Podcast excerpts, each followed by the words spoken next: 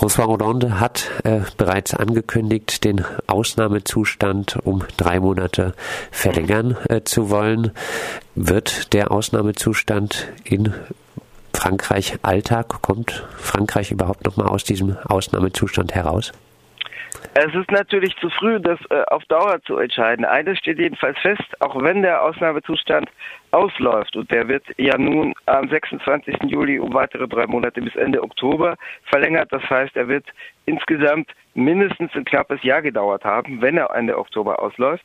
Äh, selbst wenn äh, äh, es dazu kommt, dass er dann ausläuft, dann ist ja inzwischen vieles in äh, die normale Gesetzgebung übernommen worden, was der Ausnahmezustand äh, erlaubt, wenngleich bislang mit Anwendungsbedingungen versehen. Also zum Beispiel der Ausnahmezustand erlaubt ja äh, nächtliche Hausdurchsuchungen ohne vorherige richterliche Anordnung. Das ist in 3400 Fällen im ersten Vierteljahr des Ausnahmezustands gemacht worden. Inzwischen ist ja kaum noch was nachgekommen. Diesen 3400 Durchsuchungen im ersten Vierteljahr stehen fünf Terrorstrafverfahren äh, gegenüber. Das heißt, die Ausbeute, wenn es wirklich um Terrorismus geht, ist mager. Äh, es gibt darüber hinaus 500 Zufallsfunde, die Hälfte Drogen, die Hälfte Kleinwaffen. Ähm, das wird äh, ermöglicht künftig durch die Loi Urvoise. Urvoise ist der Name, der bretonische Name des neuen also seit Anfang des Jahres amtierenden Justizministers, Jean-Jacques Urvoise. Dieses Gesetz ist am 3. Juni in Kraft trat, erlaubt es eben diese nächtlichen Hausdurchsuchungen ohne vorhergerichtliche Anordnung ähm, auch äh, künftig durchzuführen. Und er erlaubt es auch, äh, Hausarrest zu verhängen, was ja die auch zum Ausnahmezustand gehörte. Also Leute unter polizeiliche Meldeauflagen dreimal am Tag zu stellen und ihnen das Verlassen des Kommunalgebiets der des Wohnorts zu verbieten. Ähm, allerdings äh, steht es unter Auflagen, das heißt im im Rahmen des Ausnahmezustands ist es ja unter anderem auch für Ökoaktivisten gemacht worden, für 24 ökologische Aktivisten und Aktivistinnen mit meist linksradikalem Hintergrund im Vorfeld der Klimakonferenz im November, Ende November. Das wäre jetzt so ein bisschen auch äh, meine Anschlussfrage. Aha. Auch der Täter wird ja jetzt äh, der islamistischen Szene oder zumindest islamistische Tatmotive wohl unterstellt. Ja, ähm, ja. Spiegelt sich aber dieser Ausnahmezustand ähm, auch jenseits der islamistischen Szene wieder? Hat der Auswirkungen auf äh, den Alltag?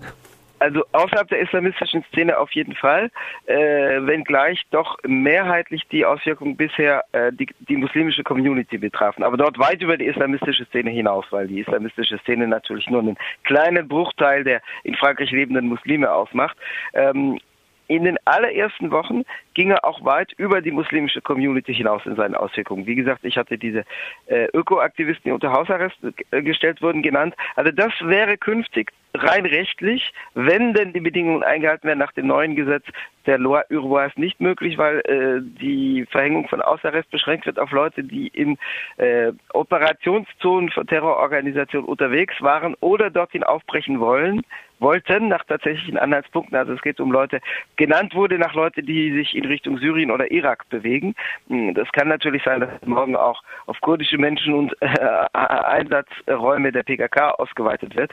Ähm, aber sozusagen für den Alltag der Mehrheitsgesellschaft wird das, hätte das weniger Auswirkungen, wenn denn die neuen rechtlichen Bedingungen, also von dem, was in das normale Gesetz hineingeholt wird, eingehalten werden. Das, das weiß man ja nie, dann wenn ein Instrument einmal geschaffen wird, dann wird es leicht ausgeweitet. Der Ausnahmezustand als solcher ermöglicht tatsächlich weitergehende Eingriffe, weil es ja nicht als rechtswidrig ähm, erkannt wurde. Also es gab keine Verurteilung der äh, Entscheidung, dieses Haus, diesen Hausarrest über die Ökoaktivisten zu verhängen als äh, rechtswidrig. Das hat natürlich drastische Auswirkungen auf den Alltag. Das war in den ersten Wochen stark der Fall. Das ist später zurückgefahren worden, unter anderem natürlich um sozusagen die Leute dran zu gewöhnen und auch um Frankreich nicht international zu isolieren, weil es tatsächlich schon Kritik gab vom Europarat und weil die vor allem die Maßnahmen gegen soziale Bewegungen im Vor und ökologische Bewegungen im Vorfeld der Klimakonferenz natürlich internationale Aufmerksamkeit und internationale Kritik erregten.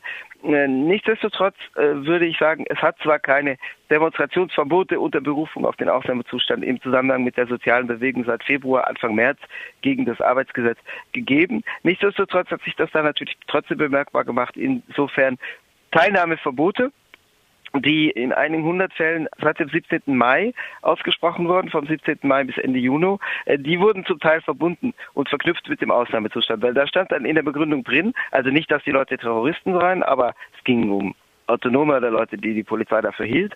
Aber es stand drin, dass die Polizei aufgrund des Ausnahmezustands so viel Personal äh, sozusagen für andere Zwecke abziehen müsste, dass man jetzt nicht diese Leute in den Demos überwachen könne und dass man denen deswegen die Teilnahme verbiete. Und dann gab es eben vorbeugende präventive Platzverweise für ganze Stadtgebiete, für ganze Stadtteile, für ja doch mehrere hundert Menschen insgesamt daran. Da, da, ist schon die Verbindung mit dem Ausnahmezustand da. Das gleiche gibt es für äh, Migranten zum Beispiel in Calais, wo auch ähm, Stadtteile, die eben äh, Straßen umfassen, die hinführen zu diesem Hafen, wo die Leute natürlich hinwollen, weil sie nach Großbritannien wollen, äh, verboten, auf, wo die mit Aufenthaltsverboten äh, ausgestattet wurden. Diese diese, äh, diese äh, Uferstraße, äh, die begründet wurden mit dem Ausnahmezustand, weil die Polizei nicht die Mittel hat, das jetzt da zu überwachen. Du hast die Repression jetzt angesprochen äh, gegen äh, die Bewegung gegen das Arbeitsgesetz. Wird äh, dieser neuerliche sadistische Anschlag Auswirkungen auf die Proteste gegen die Arbeitsrechtsreform haben?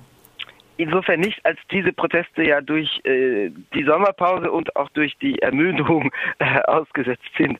Also de facto. Also es äh, sind keine weiteren Demonstrationen geplant bis zum 15. September, nicht aufgrund des Ausnahmezustands oder aufgrund des, des äh, barbarischen Anschlags von gestern, äh, sondern äh, weil nach dem 5. Juli gesagt wurde, okay, die Teilnehmerzahlen sind rückläufig, die Sommerperiode hat begonnen, die Leute sind ermüdet und das Gesetz ist ja ohnehin in dritter Lesung verabschiedet.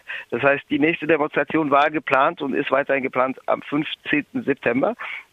Und die Platzbesetzerbewegung hat äh, die, äh, die nächste polizeiliche Anmeldung geplant, also für die Platzkundgebung am, am ähm, 31. August.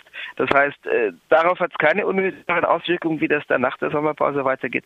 Bleibt bleibt natürlich abzuwarten. Also die, die Kundgebungen sind ja äh, nicht verboten worden im, im Laufe des Frühjahrs, obwohl der Ausnahmezustand galt. Ähm, zu der Platzbesetzung noch kurz. Also es gibt keine offiziellen Anmeldungen mehr, äh, weil gesagt wird, wir haben im Moment eine personelle Aus Ausdünnung, insbesondere beim Ordnerinnen und Ordnerdienst und können deswegen die Sicherheit nicht gewährleisten. Da geht es nicht um Terrorismus, da geht es um alkoholisierte Leute, mit denen es tatsächlich große Probleme gegeben hat. Alkoholisierte und sonst unter sonstigem Einfluss stehende Leute, äh, also unter Einfluss sonstiger Substanzen stehende Leute.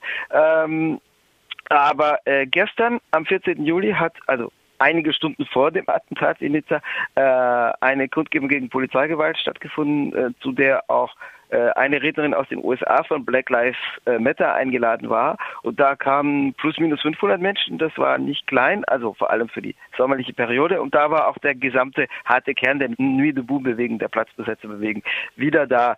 Ich denke, im informellen Rahmen wird es sogar den Sommer über weiterlaufen, weil es gibt zwar keine angemeldeten Platzkundgebungen mehr, aber es gibt immer einige Dutzend Leute, die sich jetzt irgendwie informell treffen. Ich vermute auch, dass das weitergehen wird, äh, insofern als äh, die Leute sich natürlich auch austauschen, gerade nach solchen Ereignissen, um sich zu fragen, wie geht es jetzt weiter. Gehen wir nochmal zurück auf äh, die gesellschaftlichen Wirkungen des gestrigen Anschlags in mhm. Nizza. Es wurde im Deutschlandfunk ein äh, Geheimdienstler ähm, angeführt, der wohl gesagt äh, hat oder befürchtet, äh, dass jetzt zukünftig äh, verstärkt äh, Leute sag ich mal, die Sicherheit in eigene Hände nehmen könnten, äh, mhm. es also rechte Bürgerwehren gibt, mhm. die dann vielleicht auch ähm, ja rassistische Auswüchse nach sich ziehen äh, könnten. Ist sowas wirklich äh, jetzt zu Fall. befürchten?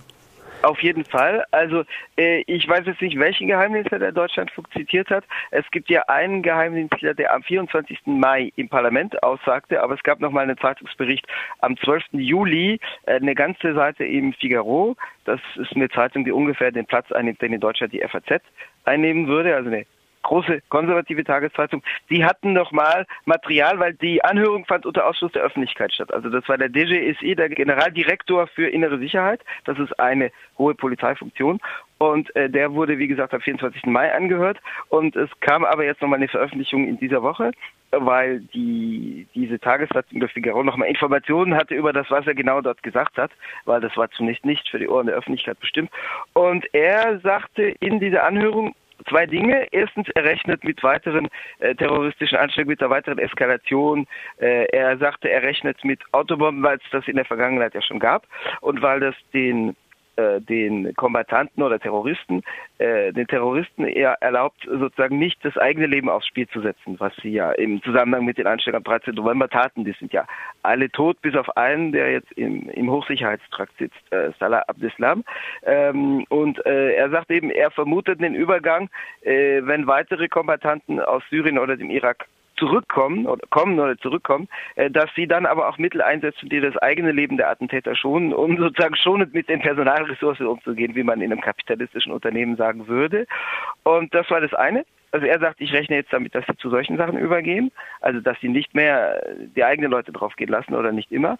Und das Zweite, was er sagt, er rechnet mit einer Eskalation, mit Auseinandersetzung, mit wachsender Auseinandersetzung zwischen äh, gewalttätigen Rechtsextremen, damit meint er jetzt nicht unbedingt die Wahlpartei Front National, aber das Umfeld und die Vorfeldgruppen, die es ja da auch gibt. Er rechnet mit wachsenden Spannungen zwischen Ultrarechten, wie er sagte, also Ultrarechts bezeichnet eigentlich ein Spektrum rechts von der rechtsextremen Wahlpartei Front National einerseits und der muslimischen Community andererseits. Da wurde im Figaro auch nochmal nachgefragt, die hatten den also auch gesprochen und äh, ob er also sie, sie hatten auf einer Seite reproduziert, was er da im Parlament gesagt hat, da gab es noch eine Spalte, wo sie ihn äh, äh, interviewt oder wo sie mit ihm gesprochen hatten. Und da haben sie nachgefragt, ob er meint, Auseinandersetzung zwischen Rechtsextremen und Islamisten. Dann meinte er, nein, mit der gesamten muslimischen Community. Weil natürlich die Rechten sozusagen alle Moslems als solche angreifen würden. Und er hat auch gesagt, weil sie haben ihn gefragt, mit welchen, äh, mit welchen Bedrohungen rechnet er und äh, äh, als er dann sagt, er rechnet mit wachsenden Spannungen, fragt er, meint Linksradikale und Rechtsradikale, wie man im deutschen Antitotalitarismus-Sprech sagen würde. Und er sagte, nein, nein, nein, die Linksradikalen sind nicht in dieser Logik, aber ich rechne mit wachsenden Spannungen zwischen äh, Ultrarechten. Damit können auch solche Bürgerwehransätze gemeint sein oder auch einfach stiefelfaschistische Gruppen einerseits und der muslimischen Community andererseits. Das hat er vor dem gestrigen Attentat gesagt, von gestern Abend, aber das droht natürlich eine solche Tendenz zu bestätigen, die also schon in der Luft lag. Wird auch der Front National jetzt wieder davon profitieren? Es ist zu befürchten, es gibt natürlich keinen Automatismus. Äh, der FN profitiert natürlich von vielem in der allgemeinen Situation, in erster Linie von der extremen Diskreditierung der regierenden Sozialdemokratie. Ähm, es ist aber kein Automatismus, es hängt natürlich davon ab, was die anderen tun. Aber natürlich arbeitet dieses Klima ihm neben anderen Faktoren in die Hände. Das sagt äh, Bernhard Schmidt, unser Frankreich-Korrespondent. Mit ihm sprachen wir über die gesellschaftlichen Auswirkungen des gestrigen schrecklichen Anschlags in Nizza wurden mindestens 84 Menschen getötet, als ein Lkw-Fahrer am französischen Nationalfeiertag in eine Menschenmenge raste.